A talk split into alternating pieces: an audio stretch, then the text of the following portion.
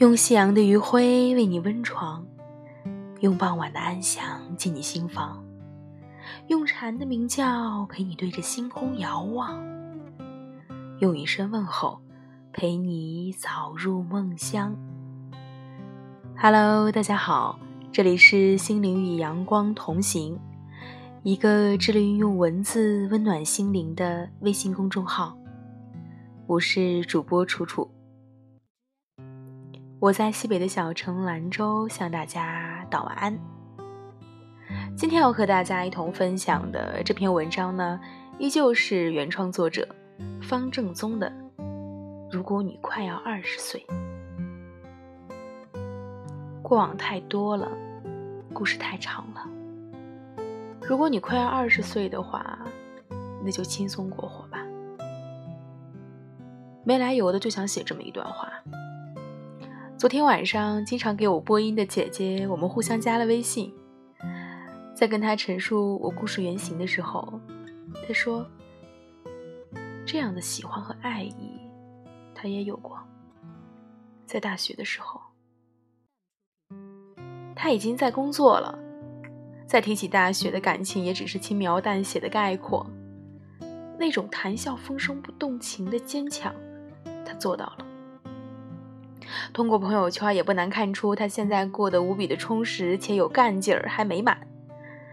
我羡慕着这样的他，也希望有一天我也能像他这样，将过往变成鱼涌，熬成温柔，沉淀出荣辱不惊的气质。你看，那场追逐在兰州、武汉间不断往返的爱意。都会在日复一日的沉淀中消失殆尽，而我的故事也该过去了。过往的爱也好，恨也罢，所有的不甘心、遗憾什么的，都该过去了。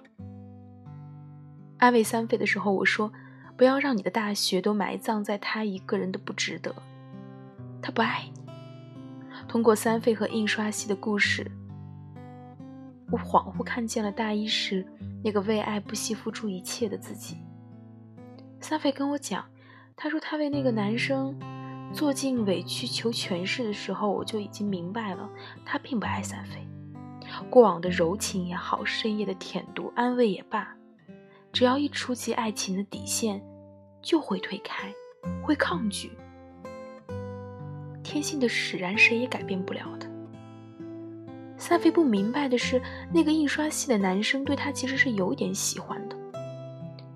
这种喜欢不浓，像久处的朋友，像久违的问候，什么都可以像，却独独不会像爱情。说来也可悲，两年的大学让我明白了，不要去恨一个你爱过的人，也不要去追问爱你的可能。感情收放自如是天赋也好，是逼迫也罢，转个身让自己快乐才是真的。或许现在的三飞还体会不到，但我想，他后来总会明白的。如果你现在快二十岁，或者已经二十岁了，那你就应该明白，你为之心动而喜欢做出的讨好之事，是不应该要求。必须要有回应的，而你所说的为他做了多少多少，也不是他欠你的。那种不计回报的付出，我也有过。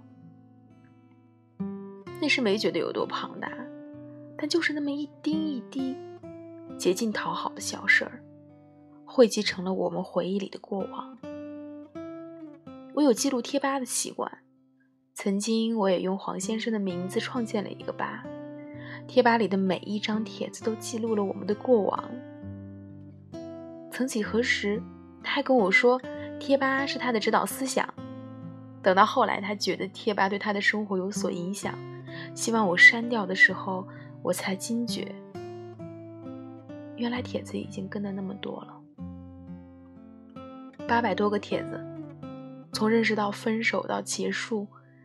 他让我明白了我是怎样小心翼翼的爱着那个现在连见面都要避开我的人，也是那八百多个帖子，见证了我对这一段感情付出了多少。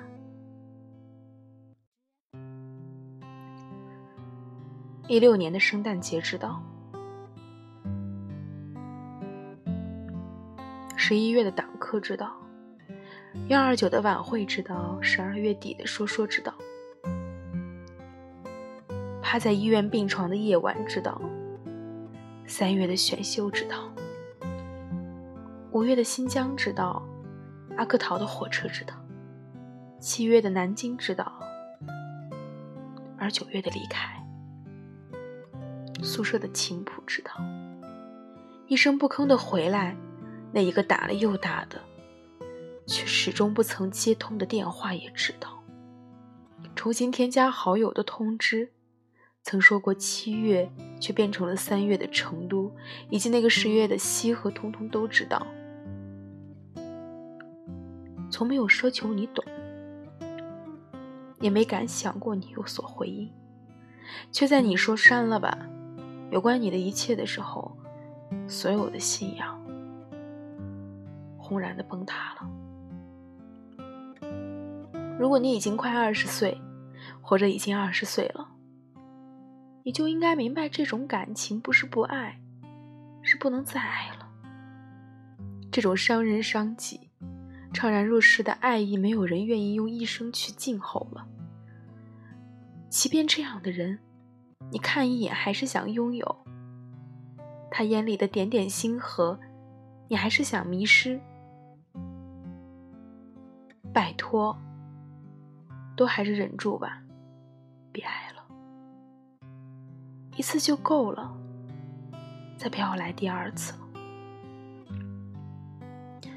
在这里，我想说一件事儿，可能会让大家失望，但还是希望能得到你们的祝福。从今天开始，我不会再发类似原来的那那些作品了。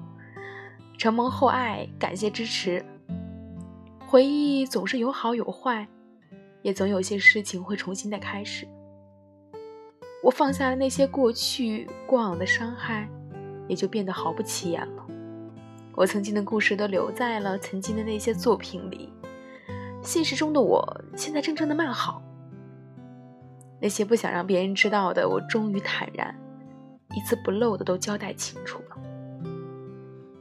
以后我不会天天都有，但还是还有。我会把自己的心情记录成文字发到这个网络上。二零一八年四月六日，我拥有了新的开始。那个人让我下定了决心抛下所有的过往，不敢说什么永远，只是希望。他会是我最后的人。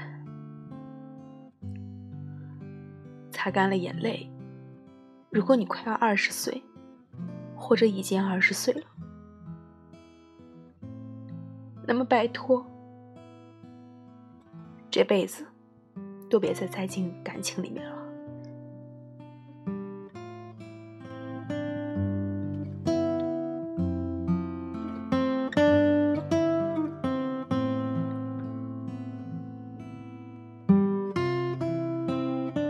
过往太多了，故事太长了。